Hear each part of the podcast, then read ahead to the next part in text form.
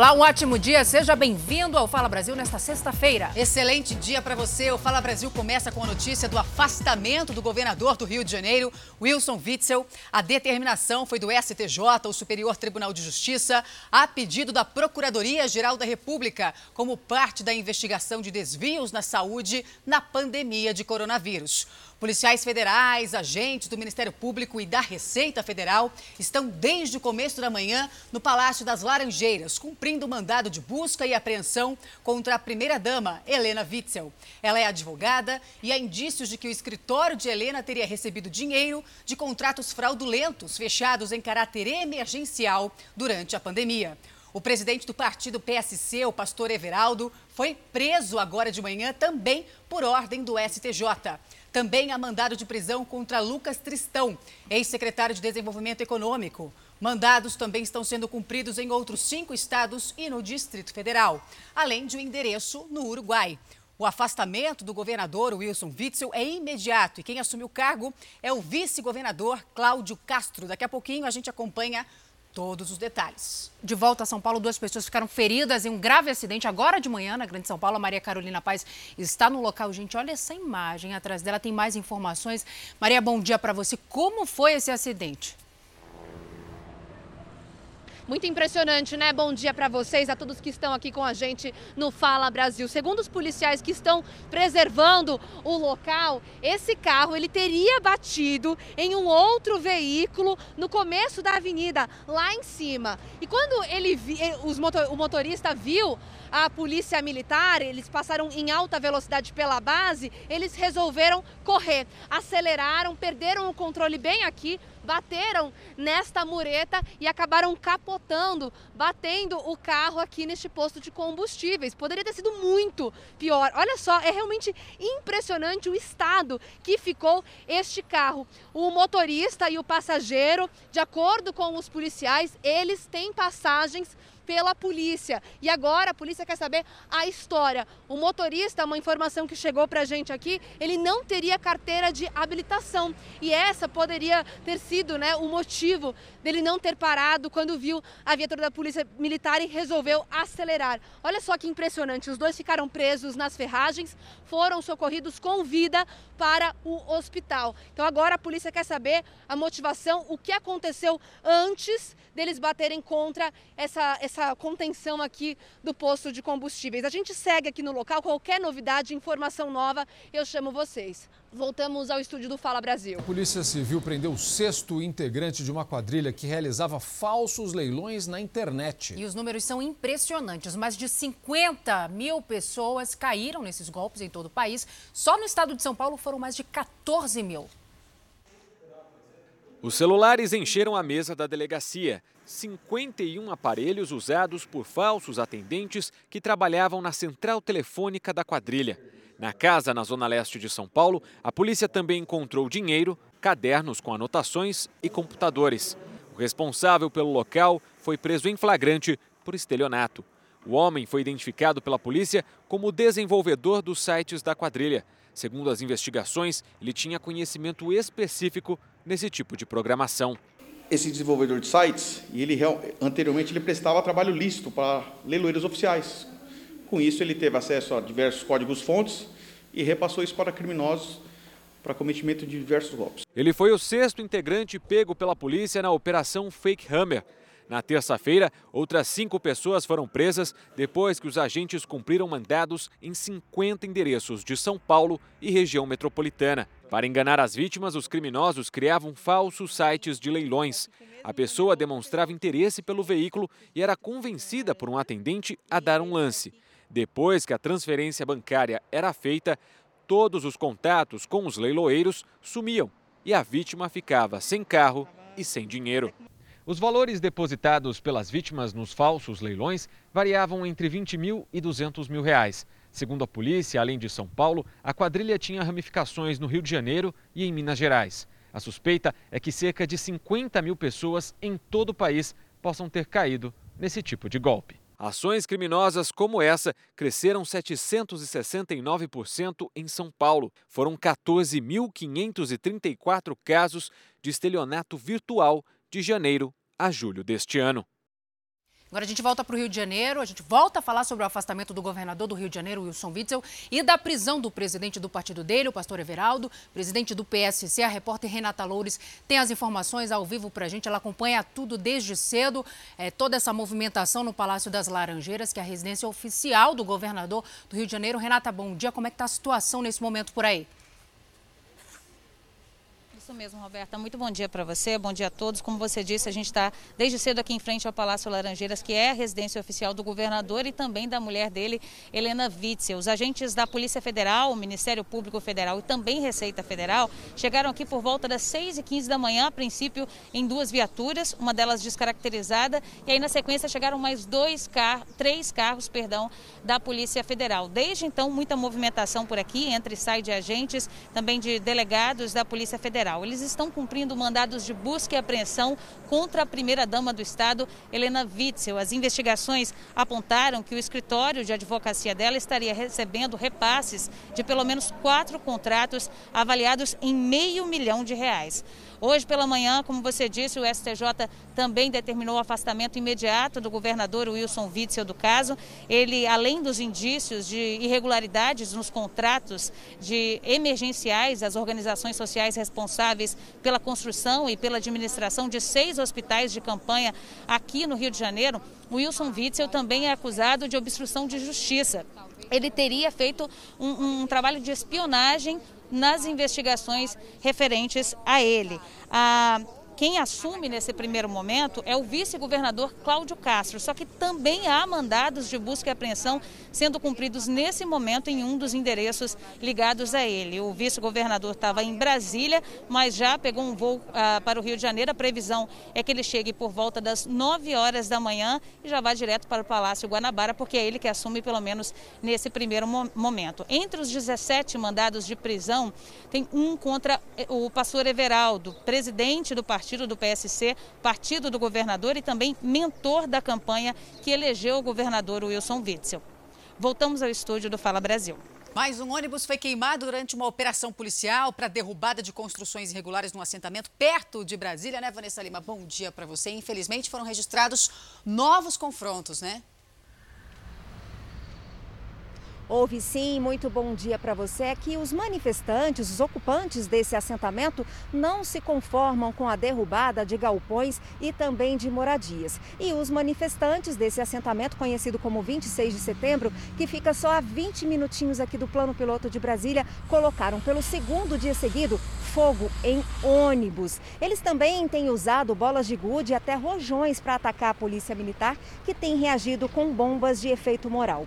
Um policial civil foi baleado na perna. Ontem também uma manifestante acabou levando um tiro de borracha e teve o braço quebrado.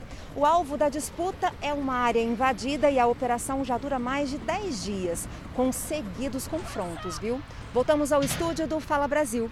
Obrigada, viu, Vanessa? Bom, e no Acre, uma administradora de empresas foi presa por tráfico de drogas.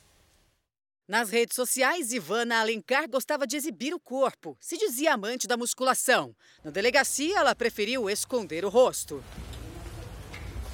Na casa de Ivana, em Rio Branco, no Acre, a polícia encontrou cocaína, pendrives, balança de precisão e mais de 300 reais em dinheiro.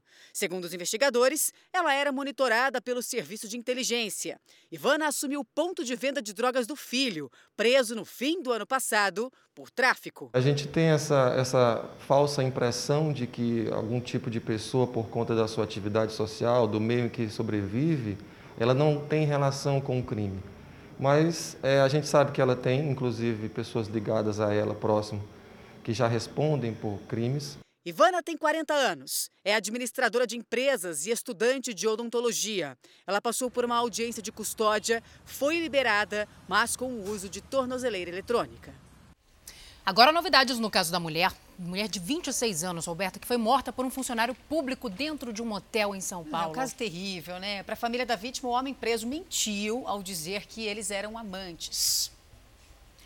No quarto do motel estava o corpo de Janaína Aparecida, de 26 anos. A família dela reconheceu os pertences da jovem que estavam no carro de Renato Silva, de 51 anos. Ali também foram encontrados galões de combustível e fósforos. O funcionário público foi preso em flagrante coisas que demonstravam ter sido ele o autor do, do incêndio, que ele havia colocado fogo no quarto de maneira dolosa, que não havia, não tinha sido é, um incêndio fortuito, culposo, um acidente, e sim um caso de homicídio. Em depoimento à polícia, Renato disse que tinha um relacionamento extraconjugal com Janaína, mas que ela pensava em terminar e por isso ele planejava assim matá-la. Versão contestada pelos familiares dela. A gente tem certeza que ele está mentindo, que a Janaína nunca foi amante dele, nunca vai ser. Que ela não precisava disso, de um amante. Se ele tentou alguma coisa e ela não quis dentro do carro, então ele forçou ela. Então seria um sequestro, porque ela não queria se ela não queria. Se ela entrou no motel morta, ela não queria. Então foi um sequestro. Às vezes é isso também que ele não está tá querendo não assumir também para ele. As famílias da vítima e do suspeito eram vizinhas e tinham uma relação de amizade. Ia na mesma igreja, frequentava a casa, era amigo, sabe? Então a pessoa acha que já acha que tem uma intimidade. A minha filha chama de tio, tão próximo que era da gente. Nunca imaginei que isso um dia acontecer. Janaína deixou duas filhas, de 8 e 4 anos. Um laudo do ML vai apontar a causa e o horário da morte. Ela merece justiça, e a gente conhece ela e, e, a gente não quer que a imagem dela fique desse jeito, porque ela não era assim. E que ele pague por tudo, né, que ele fez. Bom, vai ser julgado hoje em Belo Horizonte o advogado acusado de espancar a ex-namorada. Esse caso teve muita repercussão, né? Em 2017, quando aconteceu, outras mulheres agredidas por ele também resolveram denunciar. A gente conversa com a Raquel Rocha, apresentadora de Belo Horizonte, né, Raquel? Bom dia para você. E se ele for condenado, essa não vai ser a primeira vez, né? Oi, Roberta. Bom dia para você, para Salso e para quem nos acompanha. Exatamente, se condenado não será a primeira vez. É que o advogado criminalista já tinha um histórico de violência contra mulheres. Pela agressão a uma ex-namorada no ano de 2014, o homem de 46 anos já foi condenado a dois anos e um mês de prisão por lesão corporal. Já em 2017, Kelly Loyola Pereira foi agredida com socos e chutes pelo ex-namorado. Kelly teve 31 lesões no pescoço e no rosto. O criminalista teve a prisão preventiva decretada e ficou um ano e dois meses preso, mas por decisão judicial passou a responder ao processo em prisão domiciliar. Em julho do ano passado, ele voltou a ser preso depois de descumprir afastamento judicial da vítima. Demétrio usava tornozeleira eletrônica. Hoje ele será submetido a um júri popular pelo crime de tentativa de feminicídio e pode pegar até 12 anos de prisão, isso um dia após divulgarem um atlas da violência em que uma mulher é morta a cada duas horas, um número absurdo. Volto com vocês aí do estúdio do Fala Brasil. Muito bom dia para vocês.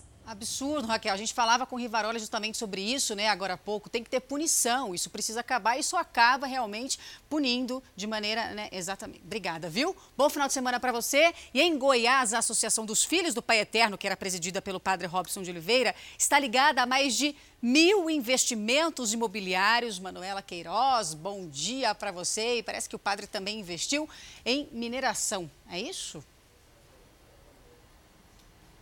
É isso, Roberta. Bom dia para você, bom dia a todos. Segundo a apuração do Ministério Público, o padre já investiu mais de um milhão de reais em projetos de exploração de jazidas aqui em Goiás. O jornalismo da Record teve acesso a documentos que revelam mais negociações suspeitas. Os promotores já identificaram que a associação comprou pelo menos 70 fazendas, a mais cara avaliada em 90 milhões de reais. Também chama a atenção a compra de um clube recreativo. O valor já movimentado pela associação foi atualizado pelo Ministério Público e chega aos incríveis 2 bilhões e 200 milhões de reais. Parte do dinheiro da doação de fiéis, que deveria ter sido usada na construção da nova Basílica de Trindade, que ainda está em fase de fundação. A defesa do padre Robson de Oliveira diz que o religioso é o maior interessado na verdade e na transparência. Roberta.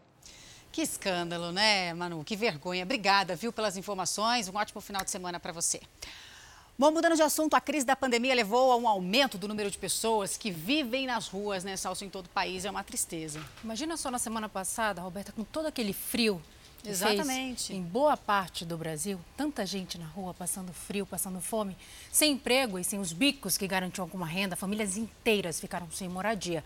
Só em São Paulo são mais de 34 mil pessoas em situação de rua bem em frente a um dos cartões postais mais famosos de São Paulo, na calçada, dentro de uma barraca com um filho e três cachorros.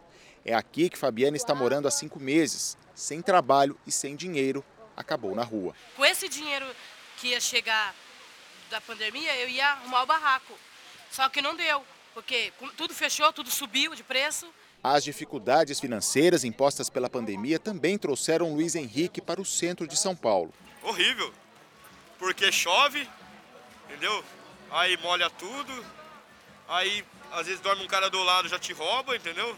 Este homem que prefere não mostrar o rosto também ficou sem moradia. Muitos estão nessa situação, não só eu, são milhares. Está crescendo cada dia mais.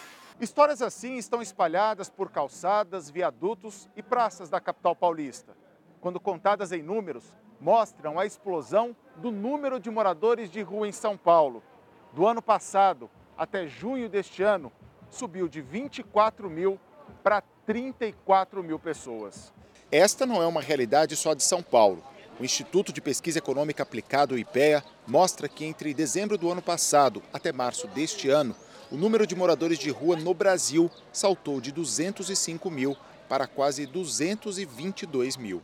A situação de rua é um fenômeno complexo. Né? Tem situações relacionadas à desigualdade, ao não acesso à moradia, ao não acesso à renda, mas também aos vínculos sociais e afetivos fragilizados.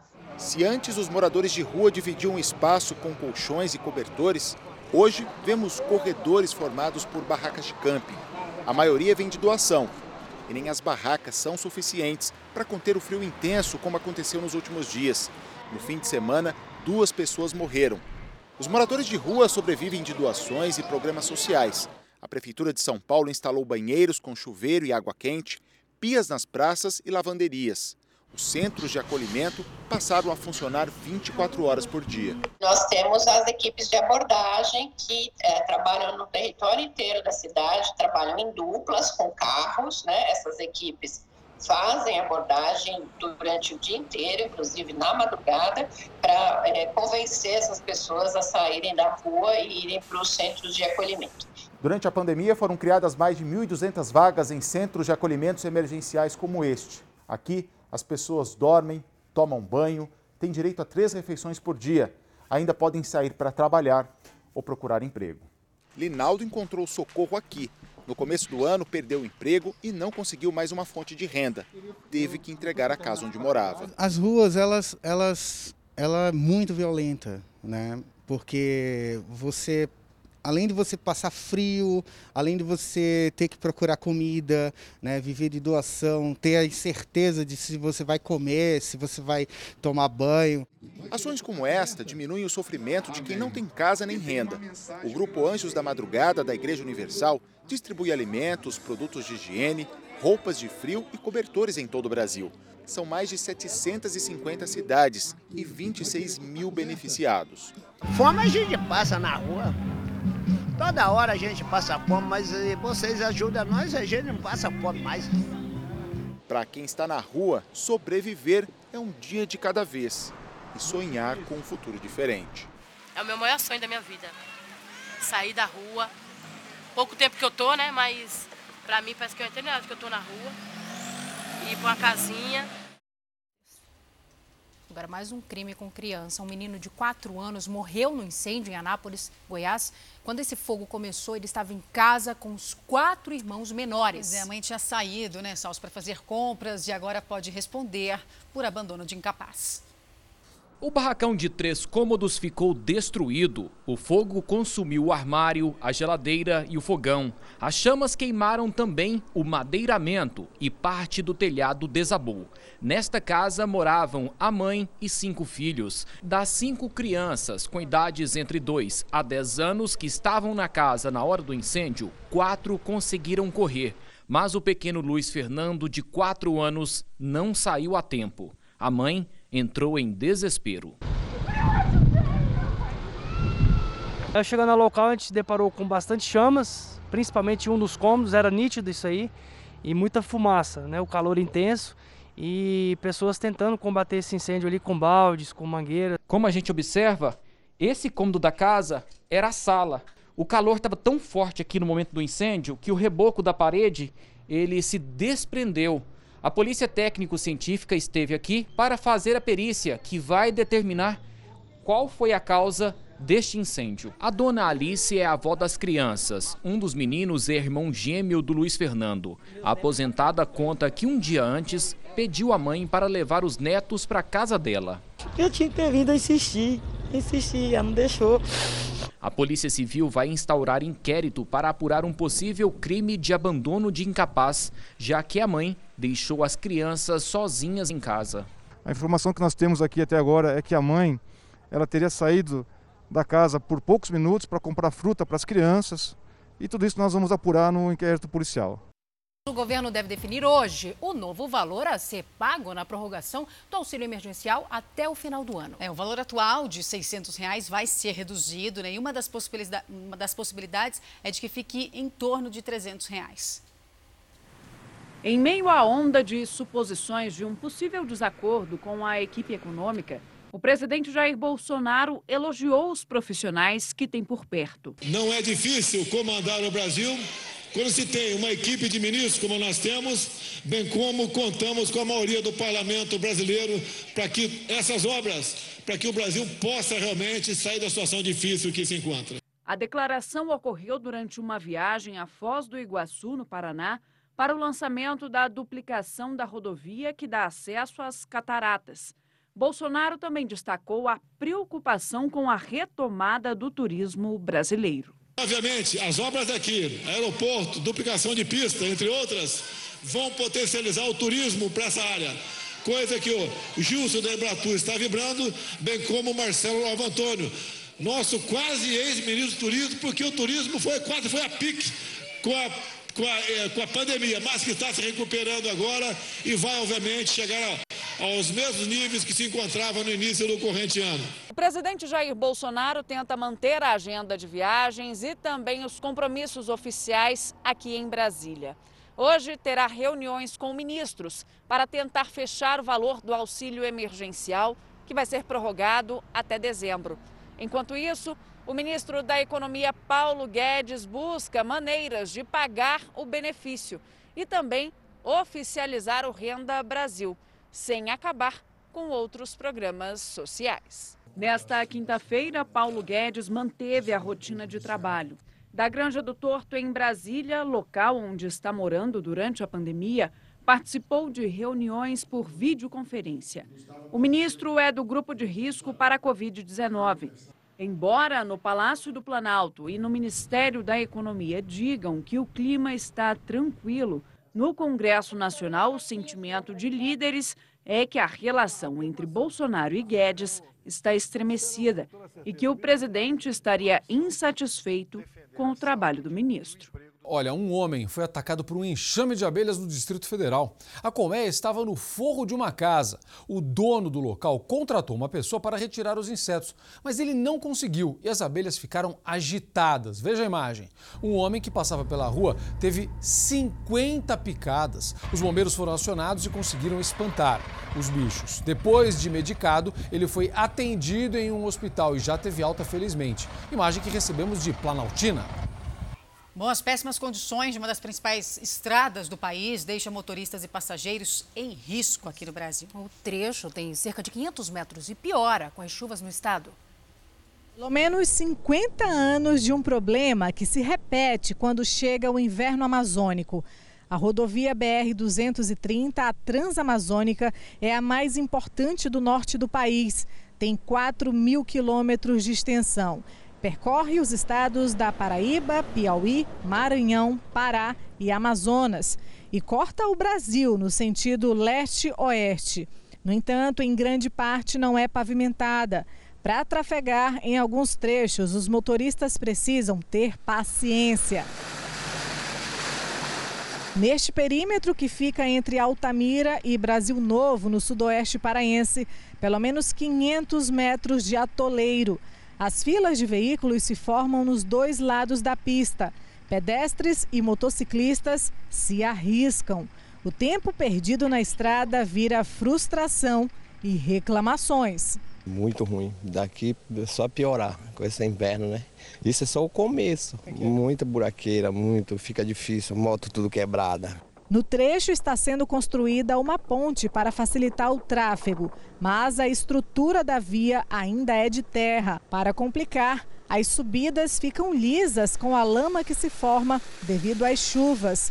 Esse ônibus, por pouco, não tombou para fora da pista. Sai não sabe se chega em casa. Se chega no destino, igual aqui, ó. Vou rezar para passar agora aqui. Muito buraco, ruim de se andar, falta de sinalização.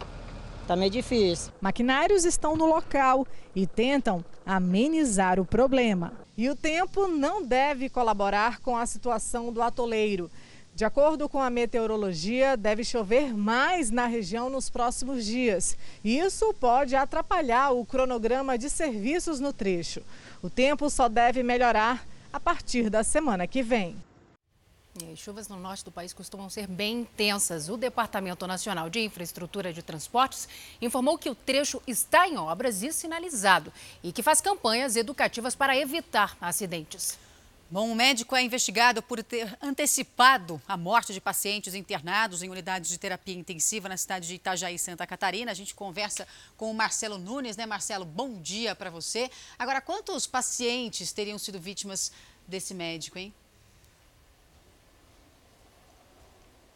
Oi, bom dia. Bom dia a todos. O médico Gustavo Deboni da Silva é suspeito de ter antecipado a morte de oito pacientes aqui em Santa Catarina entre os anos de 2017 e 2019. O Conselho Regional de Medicina aqui do estado de Santa Catarina proibiu temporariamente o médico de trabalhar em um hospital de Itajaí. O profissional já foi afastado da unidade de saúde onde ele era gerente médico. A decisão impede Gustavo Deboni de exercer a medicina por seis meses. Segundo o Ministério Público de Santa Catarina, as suspeitas foram apontadas depois da análise de 19 prontuários no período investigado. Esses pacientes teriam sido atendidos pelo profissional no dia em que morreram ou que tiveram a morte declarada por ele. O médico se defende das acusações, dizendo que tem questões políticas no envolvimento do caso e que sempre atuou de forma ética e que, claro, existe também a motivação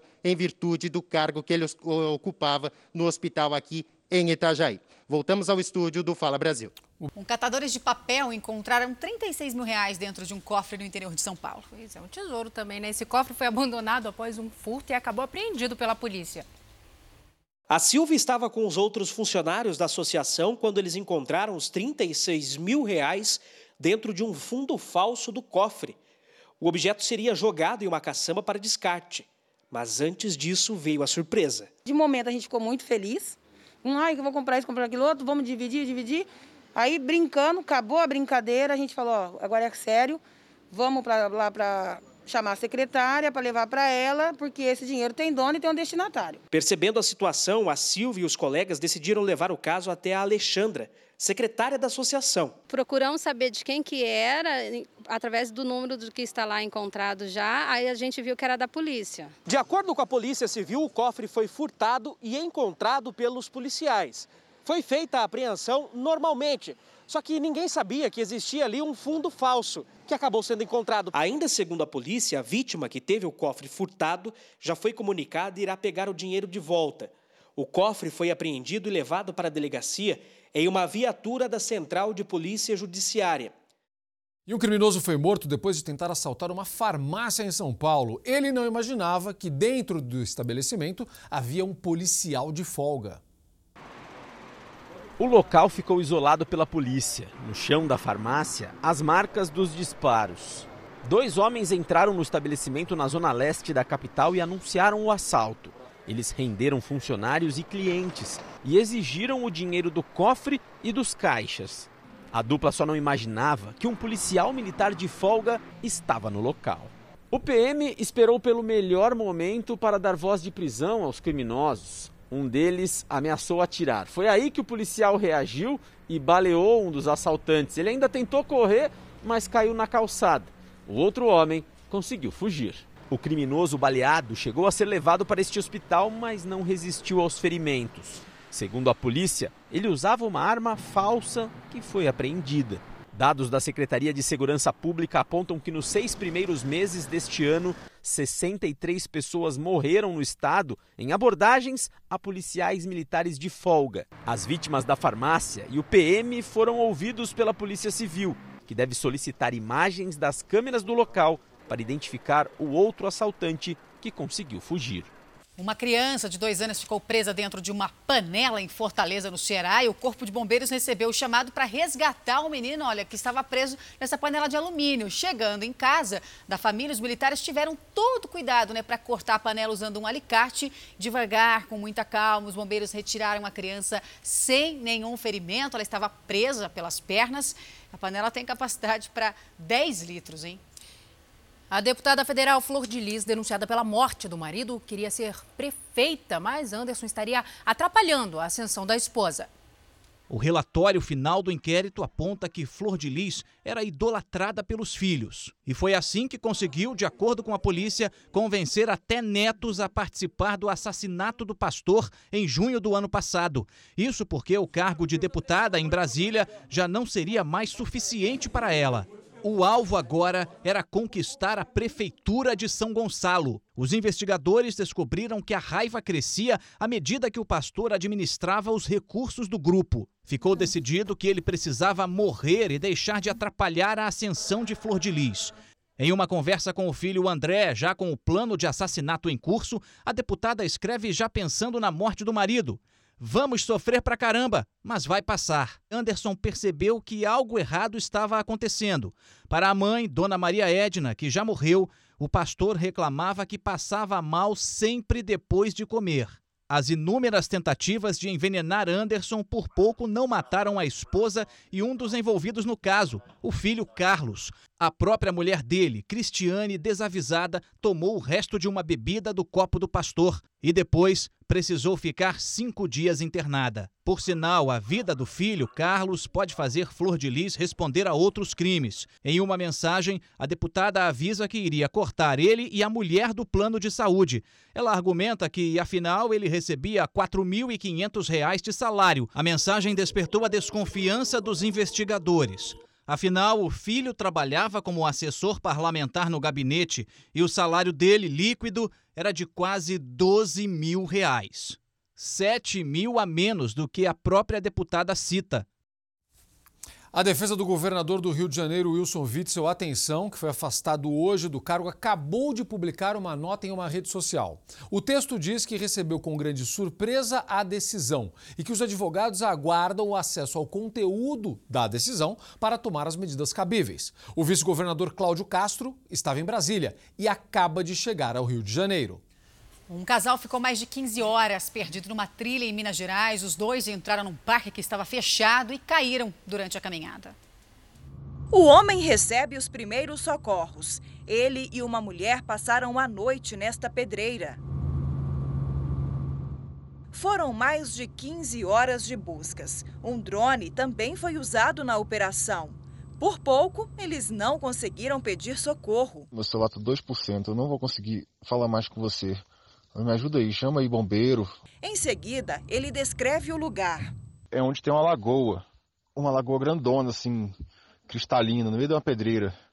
Me ajuda aí, por favor. O casal estava no Parque da Serra do Curral, uma reserva que faz limite com a área urbana no extremo sul da capital mineira. Eles caíram enquanto faziam uma trilha na região de mata e montanhas. Eu não consigo andar mais, nem a, nem a menina aqui. A gente, a gente caiu, tô com as costas ruins e ela tá com o pé ruim. Na queda, os dois tiveram fraturas, a mulher no tornozelo e o homem na perna. Segundo os bombeiros, a dupla entrou na trilha por um acesso lateral, já que a portaria principal está fechada por causa da pandemia. Passar a noite, né? Mas eles estavam com vestimentas para o frio de uma maneira leve, né? Uma blusa de moletom foi o que segurou o frio. Mas é uma noite bem fria, a gente está num período de né, inverno aí para primavera e eles alegaram ter sentido muito frio, sim. O Corpo de Bombeiros alerta para os riscos deste tipo de atividade. Chamados esportes de aventura, eles são exigentes, né? exigem um físico adequado, uma capacidade maior, para a gente evitar acidentes como esse que poderiam ter levado até a morte, né? se eles tivessem tido um ferimento mais grave né? e não fosse possível resgatar lá naquele local. Poderiam ter ficado lá e morrido na, no local. Beijo pra vocês, meninos. Um lindo fim de semana. Sextou! Sextou. Ótimo fim de semana. Tchau. Até segunda. Até segunda. E amanhã, não esqueça, das sete e meia da manhã ao meio-dia tem o Fala Brasil, edição de sábado. Obrigada pela companhia. Até segunda. Um ótimo dia para você.